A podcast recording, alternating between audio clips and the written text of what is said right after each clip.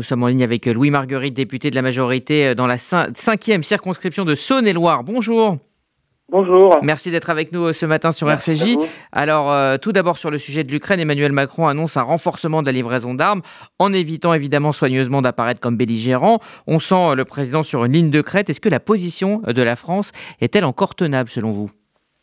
Oui, écoutez, euh, c'est bien, c'est ce que vous avez indiqué à, l'instant. Euh, la position, c'est de dire d'abord d'aider et de continuer à soutenir, même de, de renforcer euh, notre notre soutien à l'Ukraine pour le protéger sur son sol, et c'est bien ce qu'il a, ce qu'il a indiqué, et d'ailleurs en renforçant, en, livrant un certain nombre de, de matériel militaire, notamment les, les canons César qu'on qu'on utilise d'ailleurs dans nos propres forces armées, euh, sans pour autant, il l'a dit, hein, c'est bien cette ligne-là, alors elle n'est pas toujours totalement simple, mais en tout cas c'est celle qui est, qui est la voie de la France, et qui est euh, de dire qu'en revanche, on n'est pas dans une, dans, une, dans une attitude belligérante vis-à-vis de, Vladimir Poutine, en ce, en ce sens qu'il est euh, qu'on viendrait l'attaquer sur, sur son sol. Euh, il a rappelé aussi, ce qui est d'ailleurs la vocation de la France depuis euh, depuis plusieurs dizaines d'années, qui il a utilisé le terme de puissance de médiation. Et donc c'est bien ça, c'est-à-dire qu'on aide les Ukrainiens euh, dans, dans, le drame qu'ils vivent, hein, puisqu'ils sont euh, bombardés sur leur sol, agressés violemment, et en même temps ne pas couper le contact avec Vladimir Poutine.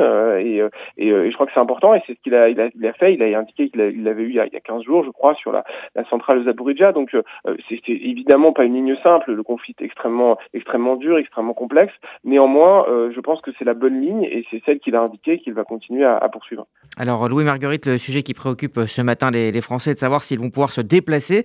Le président Macron euh, a donc promis un retour à la normale la semaine prochaine. Il a aussi taclé assez sévèrement la, CGT. Euh, avec la manifestation prévue ce dimanche, est-ce que l'exécutif euh, ne peut-il pas voir l'exaspération des Français se retourner finalement, pas contre la CGT, mais contre lui?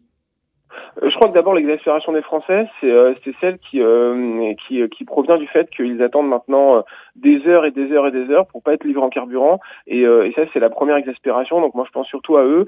Euh, moi, j'ai des retours, même encore hier soir tard, dans, dans mon propre territoire, hein, sur saône mont euh, dans lequel certaines professions n'ont plus du tout, du tout accès euh, au carburant. Donc ça, c'est la première exaspération.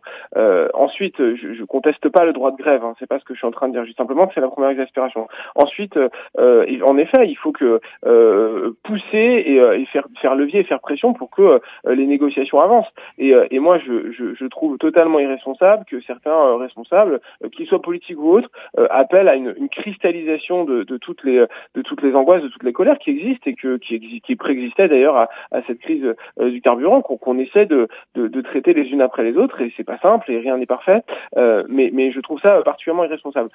ensuite, ensuite, effectivement, il y a une responsabilité d'une part de, la CGT et plus généralement des, des syndicats de, de Total, mais aussi de la direction générale de Total, de pouvoir euh, parvenir à un accord. Je rappelle que Total, c'est c'est pas une entreprise publique, l'État n'est pas actionnaire de Total euh, et du reste pas moins de, enfin et, d'autres entreprises. Et donc il faut euh, faut que qu'ils puissent parvenir à un accord. Euh, et, et, pourtant ils ont une mission d'intérêt général, en tout cas euh, qui, qui, concourt à la vie quotidienne des Français. Et c'est en ce en ce sens que que ça produit cette exaspération. Donc pour ce qui est de la manifestation de dimanche, eh ben, écoutez, on, on, verra bien.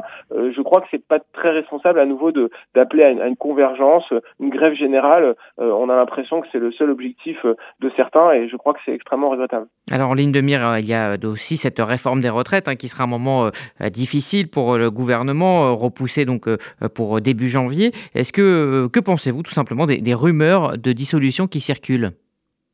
Euh, écoutez, moi je crois qu'il faut qu'on qu'on avance, le, enfin pas par pas. Honnêtement, la dissolution, hein, je, parle beaucoup à, mes collègues évidemment pour se coordonner, pour savoir si on, on tient la bonne ligne. Si euh, et je parle beaucoup à, au territoire. Et moi, on parle pas de dissolution, mais on parle de de euh, ce soir, de d'aujourd'hui, de ce matin, de demain, sur savoir s'il y aura de l'essence euh, à mettre dans son réservoir ou s'il y aura euh, ou s'il y aura effectivement, on est capable de payer ses, ses factures à la fin du mois pour les entreprises ou pour ou pour ces parties les particuliers. je pense que la dissolution, c'est sans doute une, une, euh, c'est une option que, qui est à la main du président, mais qui euh, me semble être celle qui doit être activée, euh, j'allais dire presque en dernier ressort. Il faudrait vraiment prouver que le, être dans une situation dans laquelle le pays serait devenu totalement ingouvernable. C'est pas du tout le cas. on, on, produit, enfin on produit des textes, on légifère, et par ailleurs il y a un gouvernement qui est à la manœuvre, qui rappelle les exigences. pour ce qui est de la réforme des retraites, vous l'avez évoqué, c'est pas c'est pas une réforme pour, pour, pour, en tout cas c'est pas un projet de réforme pour, pour se faire plaisir ou parce que ce serait un totem.